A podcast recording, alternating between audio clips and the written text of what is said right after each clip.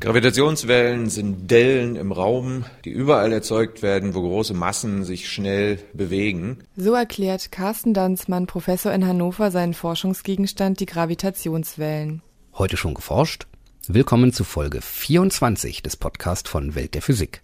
Mein Name ist Jens Kube. Und ich bin Nora Kusche. Heute beschäftigen wir uns intensiver mit Gravitationswellen und wie man hofft, sie zu entdecken.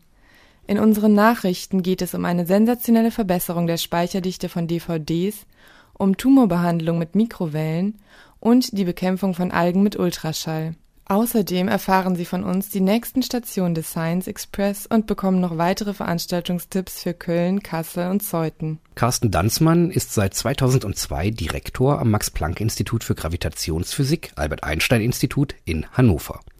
Dort beschäftigt er sich mit dem Bau von Gravitationswellendetektoren. Die Großprojekte GEO 600 und LISA sind eng mit seinem Namen verbunden. Mit Professor Danzmann sprach Michael Engel.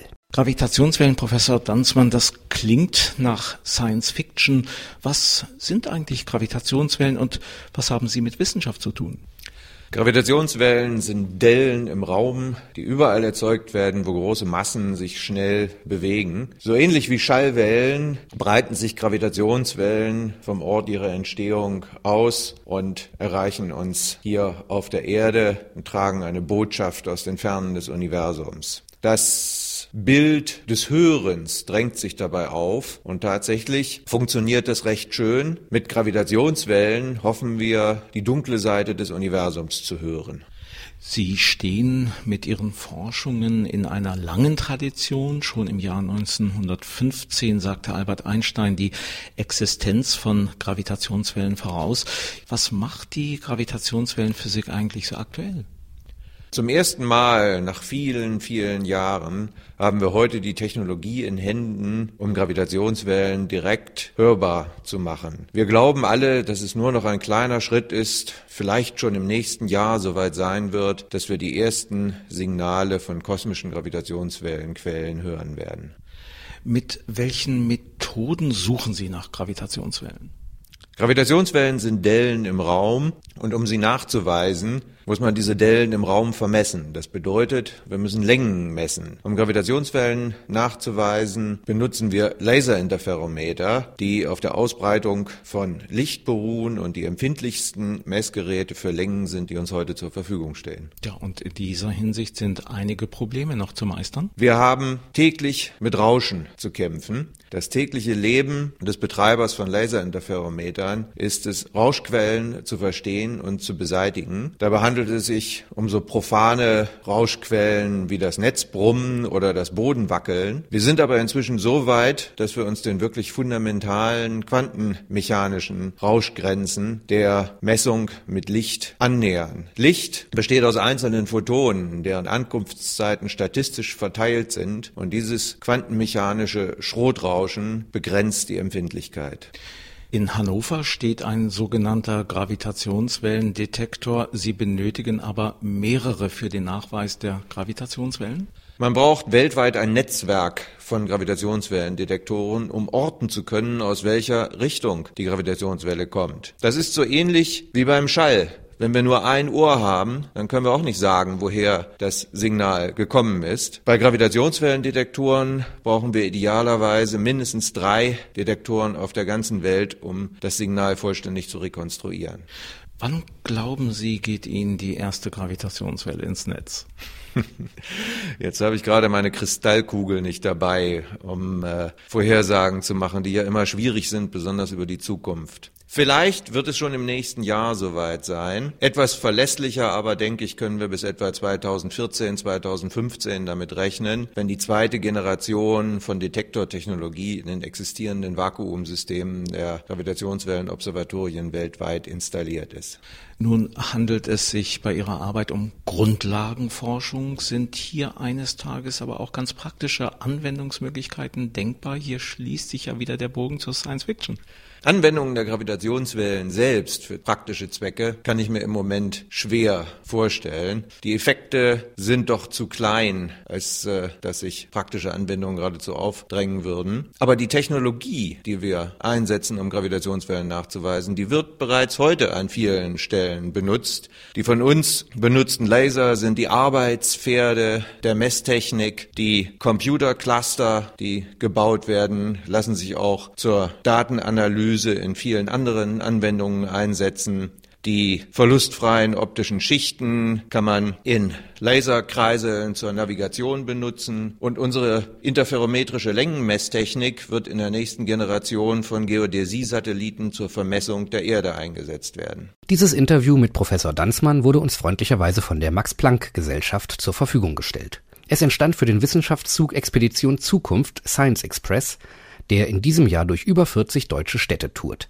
Die nächsten Stationen sind Köln, 28. bis 30. Mai, Bonn, 31. Mai bis 2. Juni, Jülich, 4. bis 6. Juni und Leverkusen, 7. bis 9. Juni. Der Eintritt ist frei, geöffnet ist der Zug von 9 bis 18 Uhr, an Sonn- und Feiertagen von 10 bis 19 Uhr. Nun zu unseren Nachrichten. In Leicester entwickelten Ärzte und Wissenschaftler eine innovative Technik zur Zerstörung von Lebertumoren mit Hilfe von Mikrowellen. Diese Technik soll schneller sein als herkömmliche Methoden und praktisch keine Nebenwirkungen haben. Bei der neuen Methode wird eine Mikrowellensonde in den Körper eingeführt und dort der Tumor zerstört.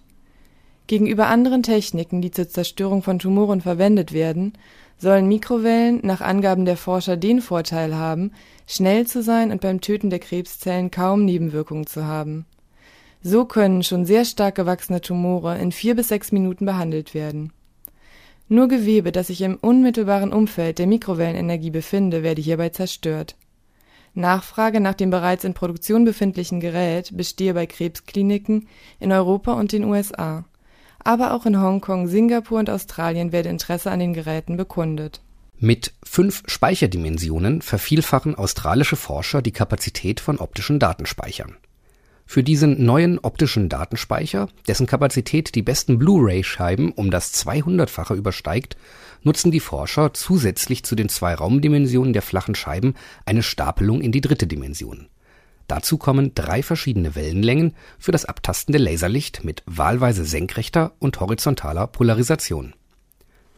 In ersten Versuchen erzielten die Forscher damit eine Speicherdichte von über 1000 Gigabyte pro Kubikzentimeter Hochgerechnet auf eine DVD-Scheibe mit handelsüblichem Durchmesser entspricht das 1600 Gigabyte, etwa 340 mal so viel wie eine normale DVD mit 4,7 Gigabyte Speicherplatz besitzt.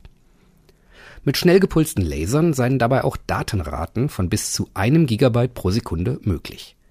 Daher könne diese Technologie als vielversprechender Kandidat für einen Nachfolger des etablierten Blu-ray-Formats gelten, so die Erfinder Sie rechnen mit einer Marktreife in fünf bis zehn Jahren bei Herstellungskosten von etwa vier Cent je Datenträger.